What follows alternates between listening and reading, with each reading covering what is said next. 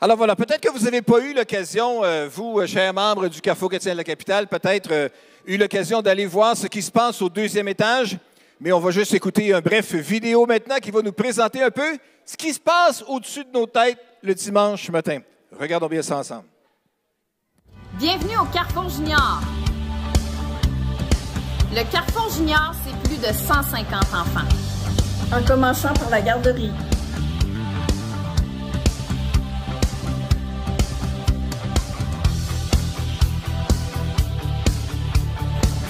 En passant par le préscolaire.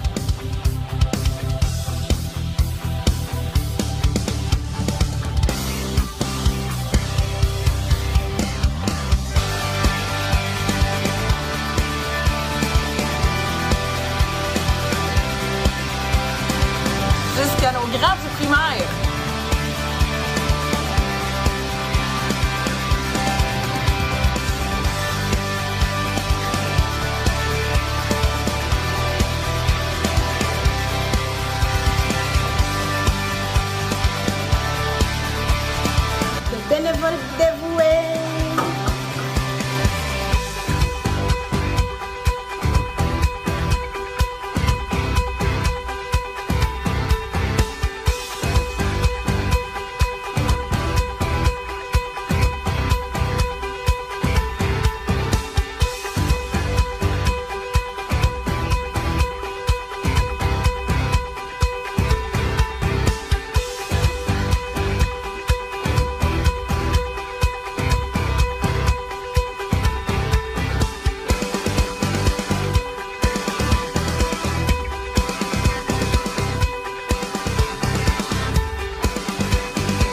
Ce sont aussi les aventuriers.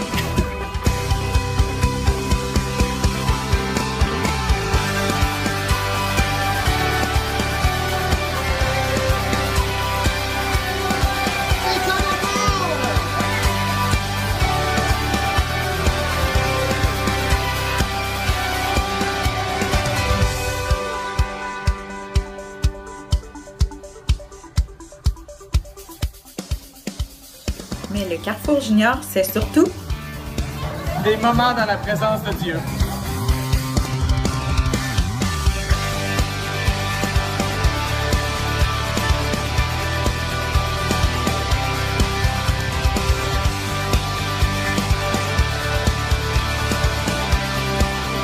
Des enseignements adaptés à tous les âges.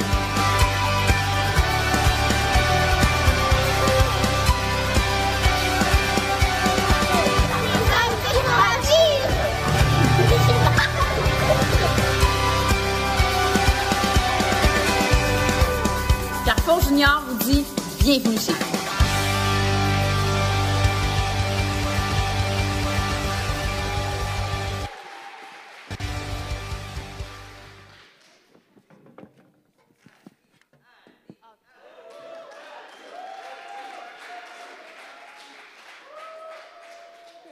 Eh, bonjour tout le monde, c'est un honneur pour moi de parler avec vous ce matin comme responsable du préscolaire et du primaire au Carrefour Junior. Euh, vous savez, ça date pas d'hier, les ministères pour les enfants à notre Église. Ça fait 38 ans que je viens ici, à cette Église. Puis il y a toujours eu une, une école du dimanche extrêmement active. Alors voilà une vieille photo ici. Hey, J'en ai même profité comme enfant, moi, dans notre Église, puis ça a toujours été une priorité. Puis alors que je suis devenue responsable du primaire et du préscolaire dernièrement, euh, je me suis mis à prier. Puis euh, j'ai été amenée, dirigée par l'Esprit, à regarder vers l'arrière, à regarder dans le passé, au lieu de m'agiter à gauche, à droite, puis euh, let's go, on fait les projets, puis ça va vite, puis on s'adapte, on s'adapte. Non, je, je me suis juste arrêtée pour prier, puis j'ai regardé dans le passé, puis je veux vous avouer que j'ai été profondément touchée. J'ai réalisé tout l'héritage qui a été laissé par des centaines de moniteurs et de monitrices qui se sont investis dans les enfants qui ont fréquenté euh, notre Église. Savez-vous quoi? Ça se répercute encore aujourd'hui, même dans notre carrefour actuel. J'ai quelques petites euh, choses à vous montrer. D'abord, si vous saviez le nombre d'enfants qui a été consacré ici au Carrefour, c'est innombrable, ça n'a juste pas de bon sens. Je voulais avoir le chiffre exact, mais nos euh, registres ont brûlé dans le feu et qu'on n'a pas accès au nombre officiel. Mais j'ai trouvé des belles petites perles. Puis vous savez, il y a des enfants qui ont été consacrés ici à l'Église, puis qui s'impliquent encore dans notre Église. Donc, euh, on va vous montrer quelques petites photos. Ici, on a Olivier Marcotte. Regardez les adultes aussi, hein? c'est assez impressionnant. On a Erika Chouinard, Marine Lessard, Alexandra Boivin. On a David et euh, Cindy Savard. Euh, Cindy, qui est l'épouse de pasteur Jean-Frédéric, qui a été consacrée ici. Et euh, on a Christian. Christian le frère. Puis, vous savez, c'est la même chose. Ça, c'est, il y en a bien d'autres qui ont été consacrés ici, mais c'est la même chose aussi pour les enfants qui ont fréquenté notre Église. Il y en a beaucoup qui restent, qui se joignent à l'Église ou même qui finissent par revenir aussi également on pourrait croire que ça n'a pas toujours d'impact, les ministères pour enfants, puis que ça peut faire office de garderie pendant la réunion importante du dimanche matin des adultes. Euh, mais j'ai vraiment la profonde conviction, la ferme conviction que c'est bien plus que ça. L'école du dimanche, les ministères pour enfants qu'on a, ça a un impact important dans la vie des enfants. Puis, euh, en fait, quand on s'implique puis qu'on s'investit dans la vie des enfants, on ne sait jamais qui ils vont devenir plus tard, ce qu'ils vont faire plus tard, euh, où ils vont s'impliquer dans l'Assemblée. Puis, euh, c'est important, ça vaut la peine. Puis encore une fois, j'ai des petites photos pour vous. Nicolas Blas et Simon Fournier. On a Timothée Galland ici, toujours euh, aussi fougueux. Sébastien Grenier et sa gang d'amis. Puis Olivier Marcotte en ange. On a moi, un petit mouton. Et même, on a Jean-Frédéric Laroche. Au préscolaire sur les chaises jaunes. Il y en a beaucoup d'autres aussi qui ont fréquenté notre Église et qui s'impliquent encore ici ou qui s'impliquent ailleurs dans d'autres assemblées. On a même aussi, il y a plein de jeunes ici qui ont grandi dans d'autres assemblées, qui ont profité d'autres écoles du dimanche et qui maintenant euh, s'impliquent encore dans les, euh, dans les églises. À travers les années, on en a vécu des camps d'enfants, des camps de jour, des réunions des aventuriers, à noter Michel Lefebvre, des spectacles, euh, des réunions spirituelles, des fêtes. Il y en a eu à travers les années plusieurs activités. Puis tout ça, ça a été grâce en premier lieu au Seigneur, mais aussi et c'est là mon point. Grâce à des centaines de moniteurs et monitrices qui se sont investis euh, en nous. vous savez, euh, vous avez eu un impact dans nos vies. Vous avez eu un impact dans ma vie, ceux qui se sont investis dans les ministères pour enfants. Votre héritage spirituel, il est vraiment grand, puis il est beaucoup plus grand que ce que vous croyez. Aujourd'hui, il y a même deux monitrices qui font l'école du dimanche avec moi en haut, puis qui m'ont fait l'école du dimanche. C'est un honneur pour moi de travailler avec ces personnes-là. Psaume 119, verset 90 nous dit, De génération en génération, ta fidélité subsiste. C'est ce que je veux croire pour notre Assemblée. C'est qu'on puisse bâtir sur l'héritage laissé par des centaines de moniteurs, de monitrices, de directeurs d'école du dimanche, qu'on puisse à notre tour apprendre aux enfants que sa fidélité subsiste de génération en génération. Maintenant, j'aimerais ça demander à tous ceux qui se sont déjà investis dans les ministères pour enfants à l'Église de se lever. là, j'ai des noms ici, fait que je vais nommer Carole Plante, de debout, hein? Oui, Jacinthe. Oui, José. Tous ceux qui se sont investis dans les camps, les aventuriers, les... Euh, euh, levez-vous, eh bien, moi, je veux vous dire merci. Merci d'avoir été là. Merci d'être encore là. Merci de nous appuyer. Puis, euh, on peut-tu les applaudir? Ils sont vraiment merveilleux.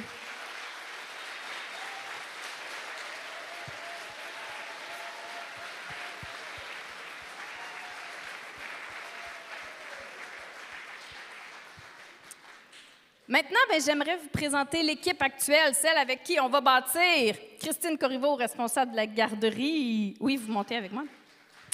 Ulrich Abbé, Simon Fournier, Cindy Savard, membres de l'équipe dirigeante du préscolaire et du primaire. Andréane Huot et Frédéric Beaulieu, responsables des aventuriers. Et maintenant, la gang du camp d'enfants.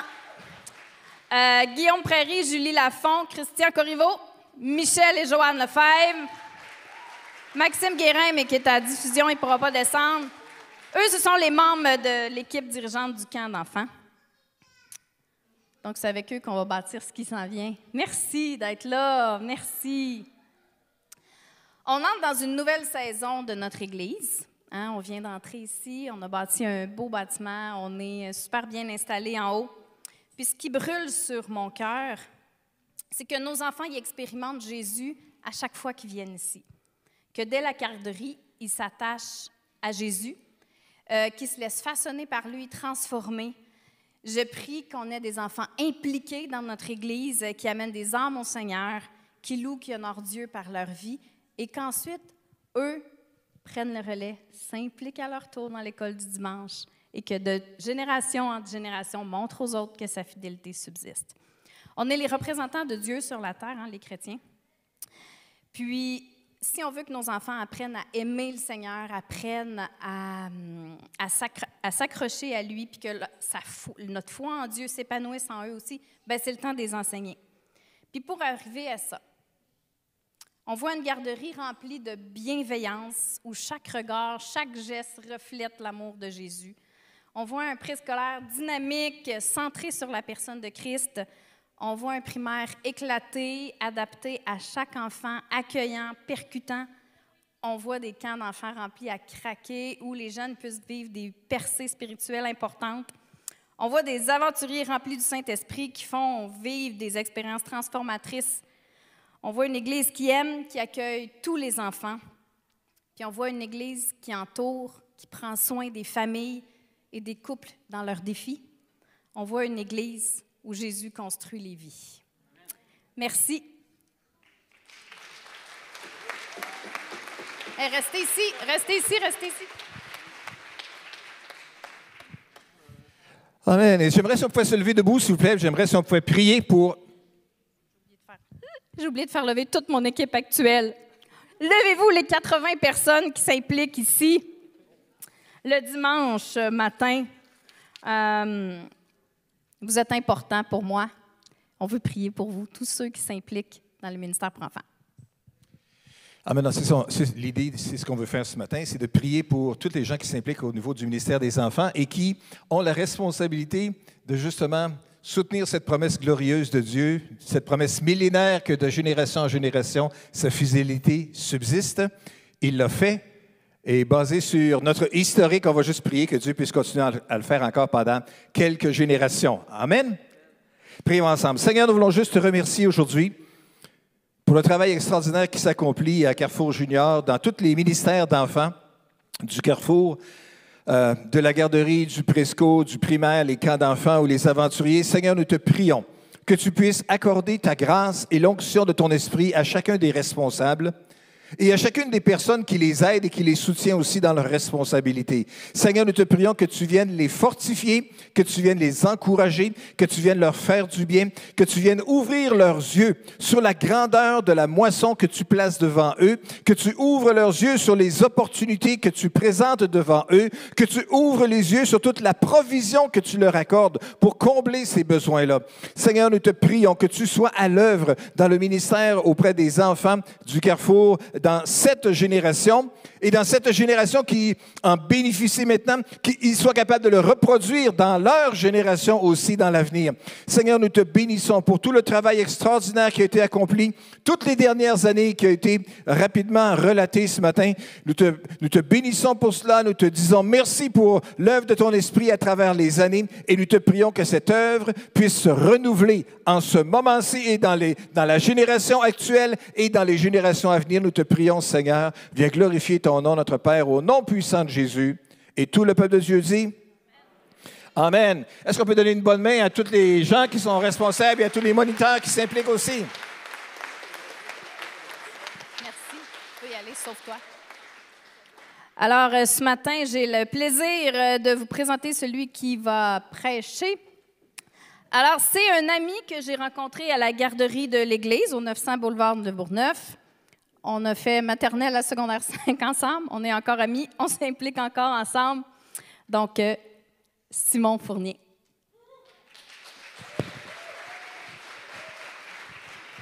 Merci, Annie. Vous comprenez. Je vous présente mon ami Marty. Euh, vous comprenez, je dois garder mon masque parce que Marty, euh, est immunosupprimé. Alors, bonjour tout le monde. Ça fait plaisir de vous voir. Marty, j'ai une question pour toi. Qu'est-ce que tu veux faire quand tu vas être grand? Tu as une poussière sur le nez, de l'enlever. Hmm. Mais Doc, je suis déjà grand. Comment ça, t'es grand? T'es tout petit? On pourrait même dire que t'es monté sur un frame de chat. Bon, eh bon. Oui, mais j'ai déjà atteint ma taille adulte. Ah ouais, vraiment? Alors, t'as quel âge? Hmm, si on calcule ça en âge d'humain, ça fait quelque chose comme euh, 40 ans. Hein? T'as le même âge que moi? 40 ans? Wow, j'aurais jamais pensé. ouais. Bon, je- ben, Marty, laisse-moi te poser euh, ma question autrement. Qu'est-ce que tu rêvais de faire quand tu étais petit? Ouais, T'es gêné? As-tu un secret à nous dire? Tu penses à ce que tu rêvais de faire quand tu étais petit?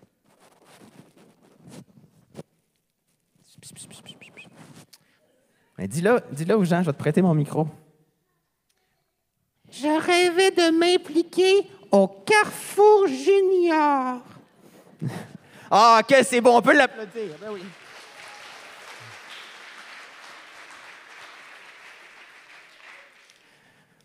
Marty aime beaucoup les enfants et euh, ils le lui rendent très bien. Les enfants, vous êtes là. Avant d'arriver au Carrefour chrétien de la capitale en 2018, moi, je travaillais auprès des personnes très pauvres qui parfois n'avaient rien à manger, même pas de maison ou d'appartement pour s'abriter. C'était un organisme chrétien qui s'appelle le Café Rencontre. Peut-être que vous en avez déjà entendu parler. C'est dans cet organisme-là que j'ai connu, j'ai eu le privilège de côtoyer Jaco Lolo, qui est tout un cadeau, qui vous a accueilli dans le stationnement. Est-ce qu'il est là, Jaco Lolo? Peut-être encore dehors, le connaissant. Et même certains de vos parents, comme Maxime Guérin, Daniel Deslauriers, Josiane Berthelot et bien d'autres que j'ai côtoyés dans ce ministère. Quand je passais du temps avec les personnes qui mangeaient à la soupe populaire, je savais que j'étais dans la volonté de Dieu. Parfois, là, je vous dis, je me sentais comme si j'étais avec Jésus. En 2018, j'ai eu des problèmes de santé qui m'ont amené à quitter cet endroit où j'étais si bien. J'étais triste de partir. Mais je me rappelle qu'il y avait une chose qui me consolait. C'était l'idée que j'allais pouvoir m'impliquer au Carrefour Junior avec Annie Corriveau. Les enfants répondaient honnêtement à ma question. Est-ce qu'elle est cool, Annie? Je vous entends pas. Est-ce qu'elle est cool, notre nouvelle responsable du Carrefour Junior? Bon, je lui renvoie la balle. Annie, c'est une amie, mais c'est aussi une leader très sensible, ouverte aux idées des autres.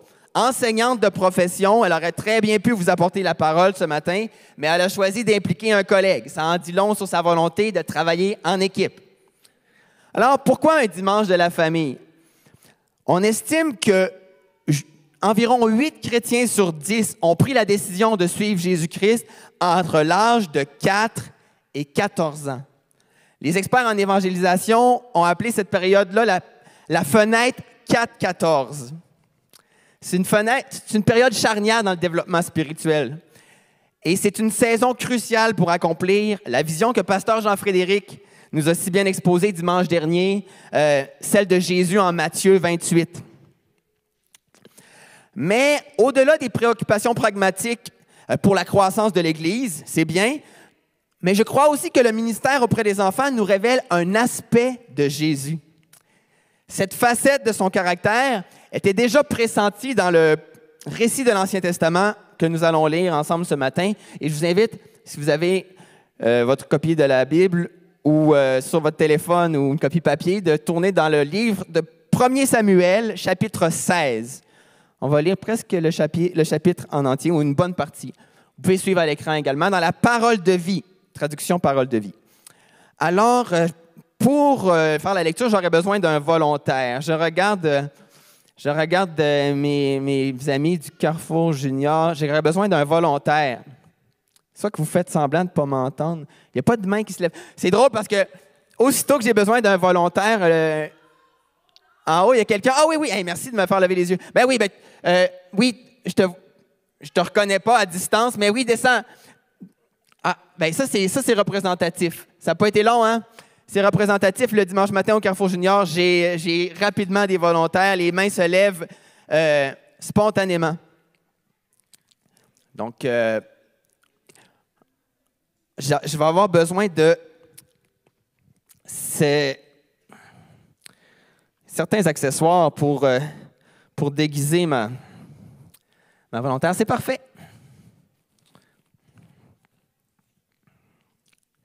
Oui, tu peux monter à côté de moi. Si ça ne te dérange pas, je vais te déguiser en Samuel. On est dans le livre de Samuel. Rappelle-moi ton, ton prénom. Grace. Grace. Désolé, mais là, tu vas être Samuel. OK? Euh. Alors, euh, Samuel, il était en Israël juge et prophète.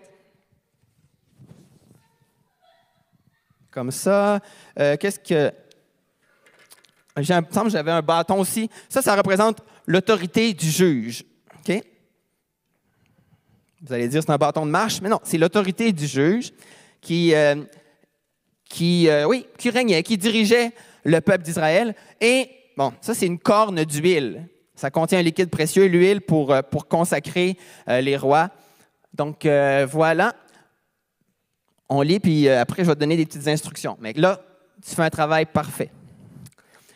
Dans le verset 1, ça dit, Le Seigneur dit à Samuel, Est-ce que tu vas pleurer Saül encore longtemps?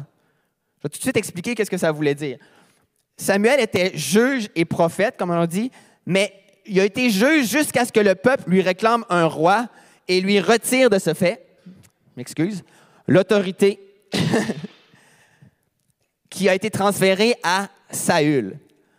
On parlera un peu plus de Saül plus tard, mais euh, bon, alors là, maintenant, tu es juste prophète. Tu t'occupes juste des affaires spirituelles de Dieu. Le Seigneur dit à Samuel, Est-ce que tu vas pleurer Saül encore longtemps? C'est moi qui l'ai rejeté et il ne sera plus roi d'Israël. Un autre qui vient de perdre le bâton. Prends de l'huile et va à Bethléem. Je t'envoie là-bas chez Jesse. En effet, j'ai choisi parmi ses fils le roi qui me plaît. Samuel demande, Comment est-ce que je peux faire cela? Si je vais à Bethléem, Saül va l'apprendre et il va me tuer. Là, tu as peur. oui, comme ça, c'est bon, c'est bon, vous avez dû voir son regard. Le Seigneur lui répond, prends avec toi un veau. Non, non, c'est correct, tu peux. Il n'y a pas de veau ici, j'ai, j'ai du matériel, mais quand même. prends avec toi un veau. Tu diras, je viens offrir un sacrifice au Seigneur.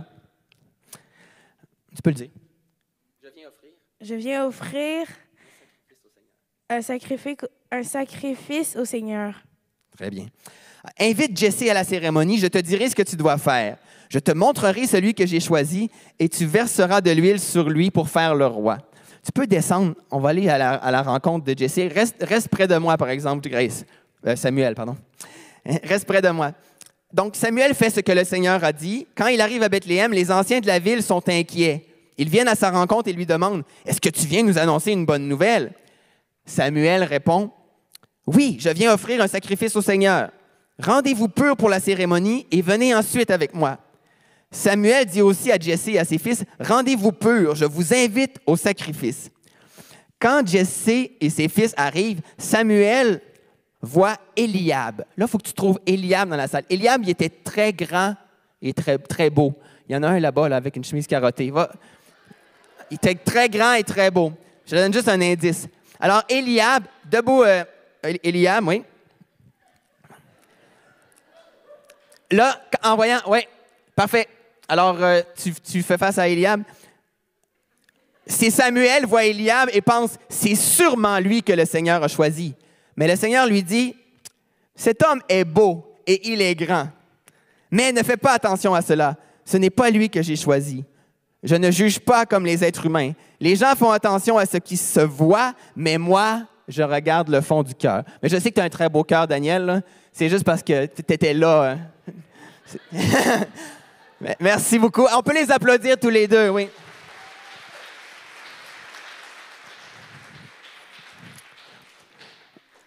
Vous applaudissez parce que vous êtes content que je continue pas l'histoire. Il y aurait peut-être eu un, un Aminadab puis un Shama dans la salle aussi. Parce que dans la suite de l'histoire, au, verset, on est au verset 7, ensuite Jesse appelle Abinadab, le deuxième fils. Il le fait passer devant Samuel, mais Samuel dit, ce n'est pas non plus cet homme-là que le Seigneur a choisi. Jesse fait encore passer Shama, le troisième fils, mais Samuel dit, ce n'est pas lui non plus. Les enfants, je sais que vous connaissez la fin de l'histoire, puis je, vais quand même la raconter à vos parents pendant que vous, vous complétez les, feuilles d'activité qu'on vous a remises. C'est super. Mais avant de continuer la lecture, euh, je veux juste vous faire remarquer le climat de peur qui régnait en Israël. On a passé vite sur ces, textes-là, mais euh, Samuel a peur de Saül. Hein? Il a peur que Saül apprenne la mission qui lui a été confiée, que Saül le tue. Il a peur de l'autorité civile les gens de Bethléem ont peur de Samuel, l'autorité spirituelle. On dit, qu'est-ce que tu viens faire dans notre ville? Qu'est-ce qui t'amène? Est-ce que c'est des bonnes nouvelles? Tout le monde est sur le qui-vive. C'est une nation en guerre, une guerre constante contre les Philistins. Et le peuple en paye le prix psychologique, au point de frôler la paranoïa. Mais ça, c'est ma lecture, mais vous le relirez, vous me direz si vous pensez la même chose. Donc, Samuel cherche à rassurer les gens de Bethléem. Puis il semble qu'il aurait révélé à Jesse que Dieu l'avait envoyé dans sa ville pour rencontrer un de ses fils, sans plus. Mais dans toute l'histoire, l'intrigue est alimentée par deux erreurs commises par ces hommes qui connaissaient pourtant bien le Seigneur. On va regarder ensemble deux erreurs commises par les personnages qui pourraient nous fournir une leçon intéressante. Euh, je commence avec Samuel. L'erreur de Samuel, ça a été quand même assez évident, le piège de l'apparence. Je vous rappelle que le roi Saül, c'était un homme de grande stature, OK? De grande taille. Euh, je ne l'ai pas connu personnellement, mais à ce qui paraît, il était bel homme. Et euh, malheureusement, euh, Dieu a dû le rejeter à cause de graves offenses qu'il a commises contre Dieu puis contre sa propre famille. Donc, malgré toutes ses qualités physiques, ses qualités naturelles, ça ne l'a pas empêché de dériver. Mais Saül avait un fils, si vous connaissez un peu l'histoire, un fils qui avait toutes les qualités pour régner. Ce fils s'appelait Jonathan. Il était courageux, il était loyal, de notre point de vue, c'est surprenant que Samuel l'ait pas désigné lui pour succéder à son père déchu. Jonathan, de toute évidence, aurait fait un bon roi. Mais on revient au, passage dans 1 Samuel 16, verset 7, peut-être dans la Louis II maintenant. L'Éternel ne considère pas ce que l'homme considère. L'homme regarde à ce qui frappe les yeux, mais l'Éternel regarde au cœur. Alors, c'est dur de prédire ce que Dieu va faire juste en regardant avec nos yeux. Il y a longtemps, ma mère m'a raconté une anecdote croustillante. Voulez-vous l'entendre? Elle était allée faire des commissions avec mon, euh, mon frère cadet alors qu'il était euh, d'âge préscolaire. Et euh, elle l'entend dire haut et fort Maman est donc bien laite, la madame. Et je cite en réalité, la dame en question avait rien de très choquant dans son apparence, là, mais c'était la perspective d'un enfant de, de 3-4 ans. Puis même si elle avait été vraiment laide, je peux vous garantir que ma mère aurait jamais osé le dire à voix haute, même pas pour 100 pièces. Mon frère, lui, l'a fait gratuitement. Une chose que je peux vous dire, par contre, même si je n'étais pas là, c'est que cette femme était peut-être très belle aux yeux de Dieu. Quand l'homme regarde à ce qui frappe les yeux, mais l'Éternel regarde au cœur. Bon, le commentaire de mon frère aura beau faire rougir ma mère et nous faire sourire encore aujourd'hui, il en demeure pas moins que le cœur d'un enfant, sans malice, sans hypocrisie, ça, ça plaît à Dieu.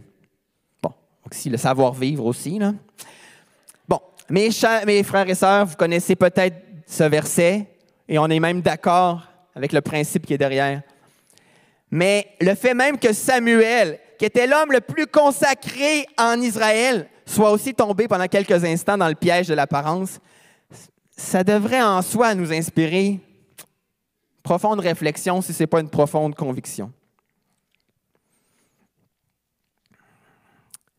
Je vous invite à lire avec moi la suite de l'histoire. Et là, je ne ferai pas avancer Grace, mais euh, vous pouvez imaginer comment ça s'est déroulé. Dans 1 Samuel 16, versets 10 à 13, encore dans la parole de vie, Jesse fait passer ainsi sept de ses fils devant Samuel. Samuel lui dit, Le Seigneur n'a choisi aucun d'eux. Sept fils. Wow. Il me semble que j'aurais arrêté là, là. Puis il ajoute, Est-ce que tes fils sont tous là? Jesse répond, Non, il y a encore David, le plus jeune. David, dont le nom signifiait bien-aimé. Il garde les moutons. Samuel lui dit, Envoie quelqu'un le chercher. Nous ne commencerons pas le repas du sacrifice avant son arrivée. Aussitôt, Jesse fait venir David. David a le teint clair avec de beaux yeux et un beau visage. Alors le Seigneur dit à Samuel, c'est lui. Verse de l'huile sur sa tête pour le faire roi. Samuel prend l'huile et il la verse sur la tête de David devant ses frères. L'Esprit du Seigneur descend sur David et à partir de ce jour-là, il ne le quitte plus. Ensuite, Samuel part et il retourne à la ville de Rama. Maintenant, je veux attirer votre attention sur l'erreur de Jesse, qui est parfois aussi appelé Isaïe. Lui, il est tombé dans le piège du privilège. Et je vais vous expliquer qu'est-ce que je veux dire euh, par là. Jesse n'est pas coupable d'avoir jugé à l'apparence, mais il a plutôt fait preuve d'une forme d'agisme, un terme qui est très à la mode en 2022. Il a adopté une pensée commune qui est pourtant fausse. L'Église, c'est pour les grands. C'est un privilège qui est réservé aux adultes. Les enfants ne comprennent rien aux choses spirituelles. Hein? Ils n'aiment pas venir à l'église, les enfants. Là, je m'adresse à vous, euh, les amis du Carrefour Junior. On n'aime pas ça venir à l'église. Hein? Les chants ne sont pas assez joyeux. Les chants, c'est pas joyeux. Les histoires de la Bible sont trop plates. Ah, j'entends quelques. J'entends des petits murmures. Les histoires de la Bible sont plates. J'entends des murmures. Les moniteurs sont monotones. Non. On n'a pas des bons locaux pour nos activités. Quoi? Est-ce qu'on a des bons locaux? Ah, OK, donc je me trompais.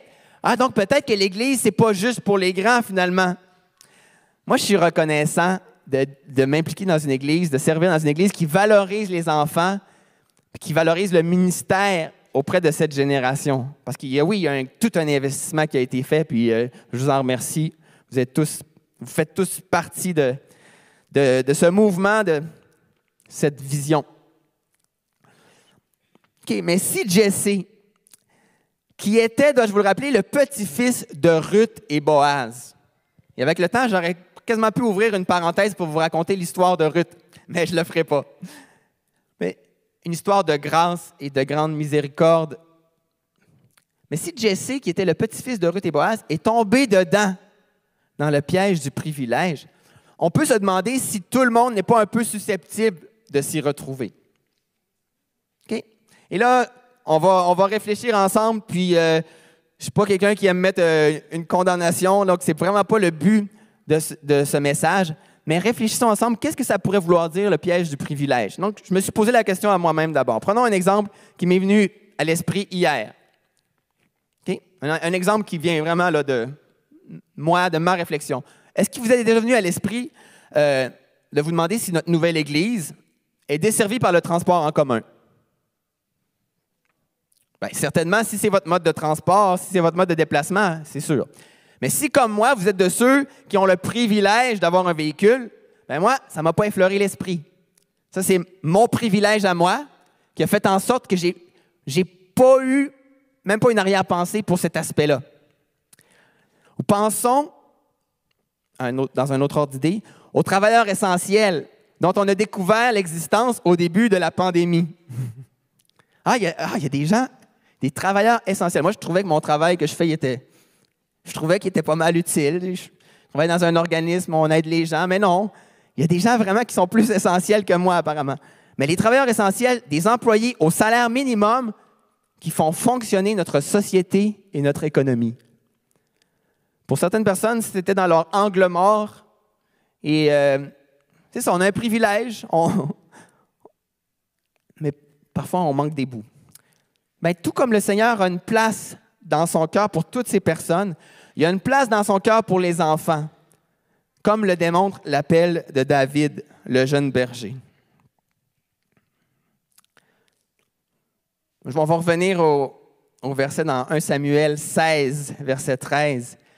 Samuel, vous vous rappelez, prit la corne d'huile et loignit, loignit, versa de l'huile d'onction sur la tête de David au milieu de ses frères.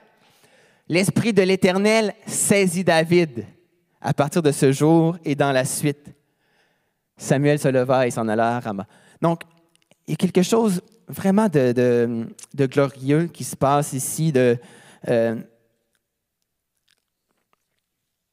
Et en lisant un commentaire biblique, j'ai réalisé que c'est la seule et unique fois où l'Esprit du Seigneur saisit David. Dans tout le récit de sa vie qui couvre pourtant 40 chapitres. Juste une fois que l'Esprit du Seigneur saisit David. Vous allez dire, oui, c'est quoi, où est le problème? Mais ce ne serait pas si étonnant si c'était du fait que l'expérience surnaturelle d'être saisi par l'Esprit, ben, elle revient deux ou même trois fois dans la vie de personnages moins glorieux comme Saül ou Samson. il y a comme un petit déséquilibre. Alors pourquoi David a bénéficié qu'une seule fois de ce revêtement de puissance? En plus, il était tout jeune. Je veux dire, il n'a même pas pu en profiter. Ça, c'est encore un préjugé. C'est arrivé plusieurs années avant qu'il se retrouve sur le trône. Donc, pourquoi il a été saisi par l'Esprit juste une fois? Je vous, laisse, je vous laisse réfléchir, mais la réponse se trouve dans le verset.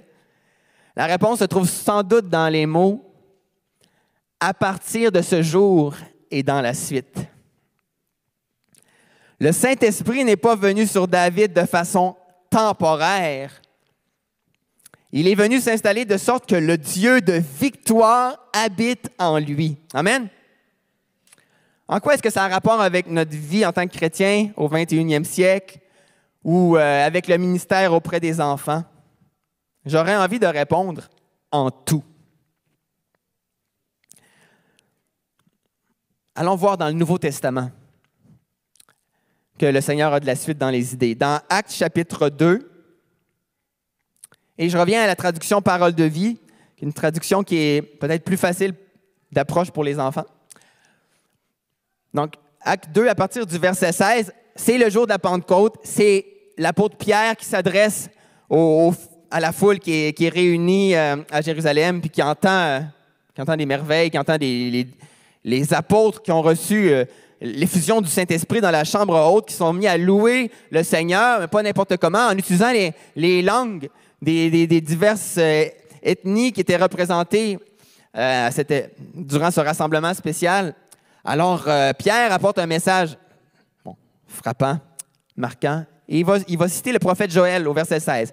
Mais ce que le prophète Joël a annoncé, cela arrive maintenant. Voici ses paroles. Dieu dit, dans les derniers jours, je donnerai mon esprit à tous. Vos fils et vos filles parleront de ma part. Je ferai voir des choses nouvelles à vos jeunes gens. J'enverrai des rêves à vos vieillards. Amen. Il n'y a pas d'agisme dans la Bible. Oui, en ces jours-là, je donnerai mon esprit à mes serviteurs et à mes servantes, et ils parleront de ma part. Je ferai des choses extraordinaires en haut dans le ciel et des choses étonnantes en bas sur la terre. Il y aura du sang, du feu et des nuages de fumée. Le soleil deviendra sombre et la lune sera rouge comme du sang. Ensuite, le jour du Seigneur viendra, ce jour grand et magnifique. Alors, tous ceux qui feront appel au Seigneur seront sauvés. Et un peu plus loin, alors que cet euh, auditoire euh, imprévu euh, comme sous le choc, bouleversé par le, discours de Pierre, il se demande qu'est-ce qu'on peut faire maintenant qu'on entend ça, c'est quoi la suite? Et Pierre leur répond, et je pense qu'il s'adresse à nous aussi, il s'adresse à, toi ce matin, si ce message te touche. Il dit, changez votre vie. Chacun de vous doit se faire baptiser au nom de Jésus-Christ. Ainsi, Dieu pardonnera vos péchés. Il vous donnera l'Esprit Saint. En effet, la promesse de Dieu est pour vous et pour vos enfants. Elle est pour tous ceux qui sont loin, pour tous ceux que le Seigneur notre Dieu appellera. Je pense que ça inclut beaucoup de gens. Vous pouvez écrire votre nom ici. Tout comme le Saint-Esprit a saisi David à partir de ce jour et dans la suite. Hein? à partir de ce jour et dans la suite, comme on le voyait. Il veut faire une œuvre permanente dans votre vie, quel que soit votre âge. Et ça peut commencer très tôt, car la promesse de Dieu est pour nous et pour nos enfants. La mission du Saint-Esprit, je dirais qu'elle n'est pas une incursion anecdotique ou superficielle dans nos rassemblements. Comme on a vu dans le livre de Samuel, il veut nous sortir du piège de l'apparence ou du piège du privilège. En ce sens, les enfants peuvent même nous aider à changer notre perspective et à redécouvrir un trait important du caractère de notre Seigneur Jésus. Ce matin, si ce message vous a touché, je ne vous demanderai pas de vous avancer. Je vais faire plus que ça. Je vais vous demander de vous engager pour vous aider, notre équipe euh, a réalisé des aimants personnalisés. Je pense que c'est Ulrich qui les avait euh, à un kiosque euh, à l'accueil. Donc, ces petits aimants personnalisés avec le nom de chaque enfant qui participe au Carrefour Junior, ça, se veut une sorte d'aide-mémoire pour vous inviter à prier pour cet enfant, pour Peut-être ceux que vous voyez moins le dimanche matin. On était privilégiés ce matin, c'était de toute beauté de les voir. Mais de repartir avec cette petite aide-mémoire pour prier et pour vous rappeler à quel point les enfants sont importants dans votre Église. Êtes-vous d'accord avec moi que les enfants sont importants au Carrefour chrétien de la capitale? Oui, on peut euh, acclamer le Seigneur.